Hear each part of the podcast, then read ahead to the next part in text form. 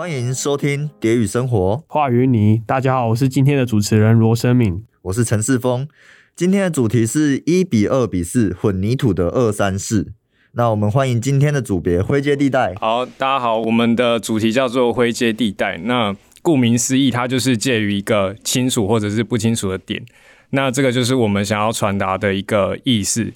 因为我们要探讨的议题是环保这个议题，但是对于这个东西，其实很多人有不一样的解释。对，有人认为说环保它就是要做到一个极致才是真正的环保，但是如果说极致的同时，你又没有带动这个科技的进步，一定会有不一样的观点。这样，这算是总是会有一些偏激人士，感觉他们求的是一个面面俱到。对对对，然后我们想要呈现的是以一个展场的形式去把这个观点可能套用在这个议题上面，就是。在谈到环保或者是谈到其他的事情的时候，其实也可以带以不一样的思维去思考其他面向的事情。这样，那最终会做这个展览，其实是因为我们跟这个公司有做一个合作关系。那他们会比较希望用一个展览的形式，刚好也符合我们想要呈现的一个形式。所以你们是产学合作？对对对，我们是产学合作。那很酷的是，就是公司这边总会想要是做这种呃环保的主题，然后他想要用展览的方式来呈现。应该，如果是以前期的部分，我们其实跟这个业主有一些小小的冲突，因为他们的思考可能不像我们设计人，就是可以想的比较大胆一点。那在这个部分，我们有做一个取舍。在前期的时候，其实我们比较偏向是以业主的方向，就是做一个很传统，然后很介绍混凝土的展览。但后面我们其实思考很久，跟组员讨论后，其实觉得应该要让这个设计更有这个想象力，所以我们就以概念的形式去套用这个议题，这样子让它有一个更不一样的感觉，而不是只是单纯在讲混凝土这件事情。好，那当初为什么会？想要做产学合作，你们不想要做毕业制作吗？就是做一些自己的东西。对啊，我们蛮好奇的。其实我们中间还是会有做到取舍，是因为本来我们就想要用展的形式去呈现，那中间的那些内容里面的内容，其实也大部分也都是我们的想法，只不过呈现的形式可能是业界跟学界融合。跟其他组其实都差不多，都差不多。了解了解，就是你们还是有做到自己想要做的东西，只是有办法融合就可以了。对，我觉得实际上去接学界跟业界的合作的话，会更符合外面的那些展览。然后学校跟那个公司那边也会给我们一些资源。了解了解，有些资源啊。我想问那个资源是什么样的资源？那首先呢，我们其实想要接这个产学，是因为大家对于经济的考量，都是想说有一个赞助会比较生活比较好过一点。但其实我们呃得到的赞助其实是需要经过他们审核的，而不是我们有多少预算，那我们就是评估一下，想花就花这样。哦，你们需要提案？对，我们需要提案。那如果说这个东西他们觉得可能这个不是很必要，那可能也不会让我们申请。其实有点像以他们为主。觉得感受不太好，这样子，嗯，你会觉得有点被绑手绑脚，对，绑手绑脚。然后他们在展览空间上，其实有点在一开始说会给一个很大的空间，但最后的空间可能只是一个厕所间，哦差很多，厕所间。对，厕所间，然后还押韵。对，那那你们觉得这沟通过程最困难的是什么？你们都怎么说服他？既然就是他很像讲的跟当初不太一样的话，那后续要怎么去拿捏？怎么跟他们沟通的技巧？后续的方式，我们比较是用言语上沟通，我们可能要再修饰一下，因为这边他们会有他们的专业，但他可能听不太懂我们设计一些想要的呈现方式。例如，我们可能会尽量多给一些照片，或者是实际展现出来，让他们比较了解我们想要呈现的方式。然后，我们两方其实都有一些妥协，因为。他们也很想知道我们在想什么，但是因为他也不是学那个学系的，我们都会有一些代沟，但是我们尽量多去沟通，去减少那一些就是隔阂或者是不了解的地方。你刚才前面有说，他们可能刚开始讲的跟最后不太一样了，就是会有出入。那你们之后要怎样子跟他们沟通，才可以有效的达成到你们要的目标？这样子，就是沟通上有什么技巧吗？嗯，沟通上的技巧其实。用言语讲的话，通常都是他们就是各自可能都有各自的想法。就比如说，我想的是 A，可是他可能觉得是 B，所以我们经常都是以去找参考资料，去让他们实际看。因为有图片总比文字言语上讲的还要再更贴切。那所以你们找的图片就比较好沟通了。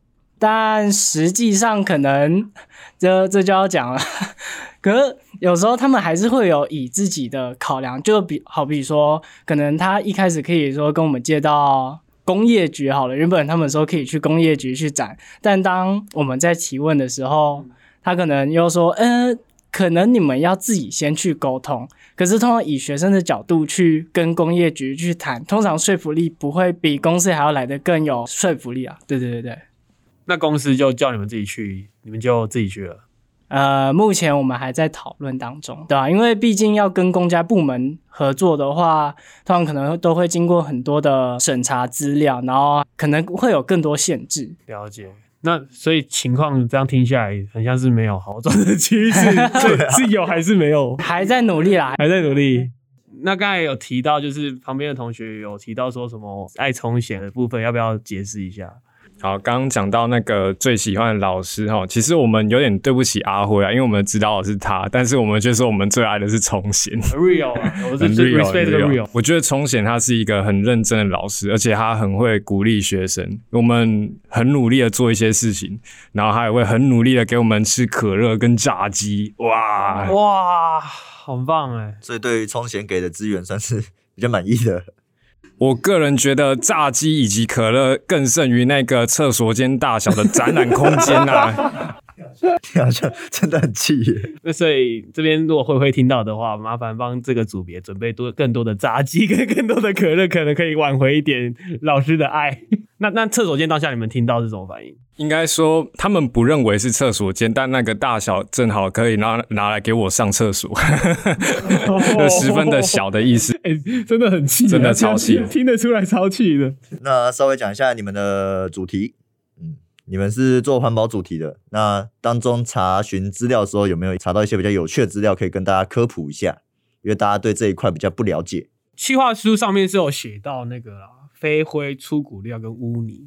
那你们要不要？因为你们有对这个做标志设计，要不要也简单介绍一下这些材料？为什么这个时候要提到这三个材料这样子？诶、就是过程中找资料，因为首先这个区域它不是我们之前学过的，我们也根本就不知道这是什么东西。然后前面找的时候，它一一下子来了很多的那种专业名词，像是什么刚刚提到那个像是飞灰，然后还有像是什么无机性污泥，然后还有一些像是他们还有像是混凝土材料，还有分什么结构性跟非结构性这种，会有很多的专业名词，然后你需要去理解它。但是像公司这边的话，他也会帮我们就做解释，然后去厘清我们可能比较在网络上找完资料之后，然后可能还是会有误解的地方。然后像是公司这边专业的领域这一块，他们有 他们也有 给我们很多帮助。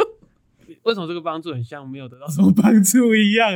还是有经过专业人士的解释之后，还是会有更清楚这样。那那你得到什么样的帮助？就是知道些什么东西，或是原本从不知道变到知道，那可以为观众介绍一下这些材料吗？好，那我这边再跟大家简单科普一下我们的混凝土材料 CLSM。那首先它就是我们的混凝土，它有分结构性跟非结构性的。那顾名思义，非结构性它就是不能拿来盖建筑，因为它的强度比较低，就像是我们用一个很软很软的石头去盖一个可能是博物馆之类的，那可能有人走进去，它直接就塌掉了。所以我们一般的这个建筑其实都是用在可能是结构性比较强的这种混凝土上面。对但我们的是以非结构性的这种再生混凝土为主。那为什么叫再生？那是因为它里面有掺一些可能是废弃物，但是这些废弃物是经过一些处理，它能够被运用在这个非结构性的混凝土上面，可以让它在很多地方，像是路基的回填或者是其他的工程上去起到一个替代的作用，替代一些天然的材料。所以非结构性大部分都用在什么地方啊？非结构性有点像是我们在铺马路的那种路基，嗯那这种东西如果要把它在可能它要再修整的话，他们不是要把这个路给打穿吗？但如果是用结构性的那种材料下去做的话，它会变得很难打穿，这个路就会非常难铺。哦但如果是非结构性的，我们其实很快就可以把它给打穿，这样，然后干的也比较快，其实是对于这个台湾的建筑有很大的一个帮助。这样，哦，功能性需求跟结构性就是有很大不同这样子。了解了解了，很详细，非常详细。这个真的有科普到。这个有科普到，对哦。那下一个问题，在企划书里面提到的受众分析，我们请生命稍微，因为他当初有一些疑问。对啊，我我我刚好看企划书有那个一点点疑问，就是你们受众分析有提到说，大部因为你们做的主题是也在讲就是废弃物的回收嘛，对不对？那因为你们有提到，大部分人对工业废弃物的这个环境所造成的伤害理解的其实没有那么多，还有一些迷失跟误解。那想说可以帮大家就是简单的讲解一下那些迷失是什么？诶，就是像刚刚讲到的工业废弃物啊，其实有人可能想说，就是因为像刚刚提到的 CLSM，它主要会利用的是，比如说发电厂燃煤烧燃料之后剩下来的那些底灰，或者是垃圾焚化炉，它把垃圾烧完之后，不是还会有一些不可燃的物质？这些，那这些其实它。在很早之前，可能有的是直接埋掉，或者是做一些比较不适当的处理。普通人可能对于这个就会觉得说，它就是没用的东西了，它就是只能当垃圾。但是其实我们自己也是透过这一次的专题，然后知道还可以再做一次的循环利用，就是变成可以让它重新再投入循环利用这样，然后就不只是废弃物，它可以重新再获得再次使用的机会这样子。了解了解。感谢你的分享。那下一个问题就是稍微谈一下你们的展区，可不可以跟大家稍微介绍一下为什么想要做展览，还有展区的规划？呃，之前的话，我在展区规划的时候，那时候可能是以为它的里面的空间大概会有一个长方形的大小，那当时是希望说可以在那个长方形的那个空间里面去做它的一些中间的。规划或者是比较想要做的一些有趣的东西，但是之后谈了之后，呃，它原本是长方形的那个大空间，但是被砍了一半，就可能只剩下呃半面墙的那个空间。所以当时知道那个讯息的时候，我其实觉得蛮失望，因为真的有很多东西想要做，结果。却被砍了一半。可以问一下，说原本大概多大？你们可以形容一下。然后后来被砍掉之后是差多少？大概就是一整间原本可以动，然后变成一面墙。哦，原本是三 D 的空间变二 D 这样子。OK OK，这样解释应该更清楚。我先回答一下，那个当初会选择用展览的方式，是因为第一，我们想要结合我们自己的专业，想要去做设计，然后再加上公司那里面有很多知识是其实是大众不太了解的。那我觉得说。要如何让大众更了解这一类的材料，或者是这些知识，是透过展展览，然后又可以结合我们擅长的东西，呈现的方式会很最是理想的感觉。然后，其实我们在沟通上，指导老师对我们很放心，所以很多决定其实我们自己做完才会再跟他讲，所以他大部分都是。到我们贡品的时候才了解我们的样子。嗯，了解了解。四方好像对音效这方面蛮好奇的，就是你们提到你们会有呈现，就是企划书有提到蛮多东西，就是有动态，你们动态影像不是吗？然后 AR 那些的，那有音效的部分，那你们可以简简单介绍一下音效部分是你们想要怎么呈现吗？好，这边讲一下那个展览音效部分，应该说这是我们其中展览想要呈现的形式的一个考量之一。那因为我们的 AR 其实扫出来会有这个动态影像的呈现，那我们想说，如果只是单纯画面上可能在动，可能不太有趣，所以想说可以结合，那时候是想说可以结合这个。可能工地啊，他们在施工时，可能这些骨头或者是出骨料，不是骨头，不然就死人了。对对，可能石头碰撞的这些声音啊，或者是一些可能是运输的这些声音，可能可以真实的取材，然后并应用在我们的影片中，可以让它更有这个人情味，这样就还原当时现场的声音。没错没错，增加温度。哦，了解，蛮值得期待的。那我这边想问那个互动卡片的部分。你们是想怎么呈现？诶，互动卡片的部分，因为我们其实本来想要做，就是有关于可能混凝土的一系列的材料都会被收入进去，但碍于这个，就是刚刚讲到厕所间的大小，其实我们没有办法做非常多张，而且是可以让展览者、观展者可以去辨识的那种大小，就可能 A4 不到的那种大小的卡片，其实用起来好像也不会有人想看这样子。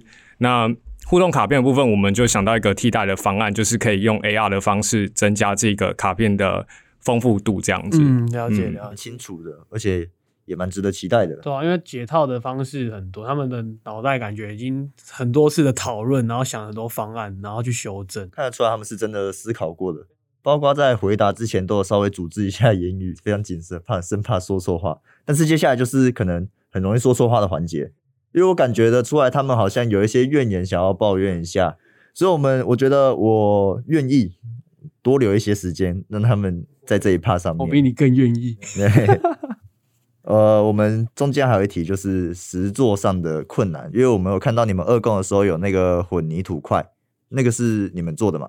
那有没有在做的过程中有没有什么困难的地方？你们想回答吗？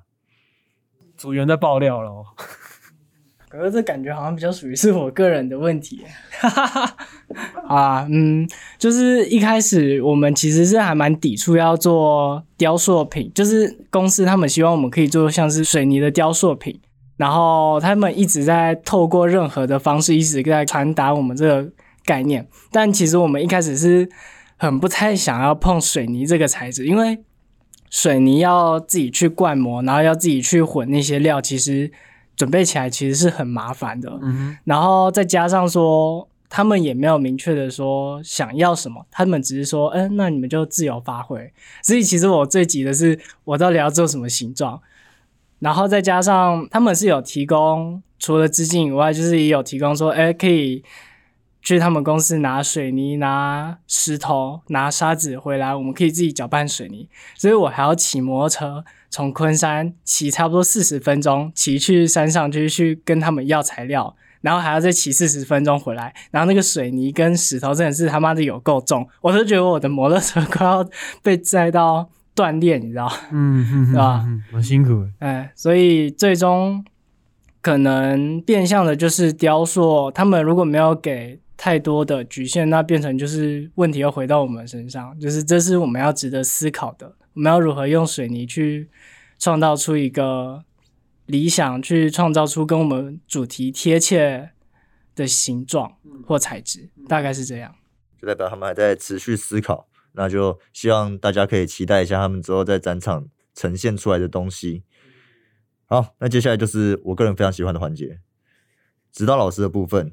那就想问一下，有没有哪些老师在整个专题制作的过程中，给你们一些比较大的帮助？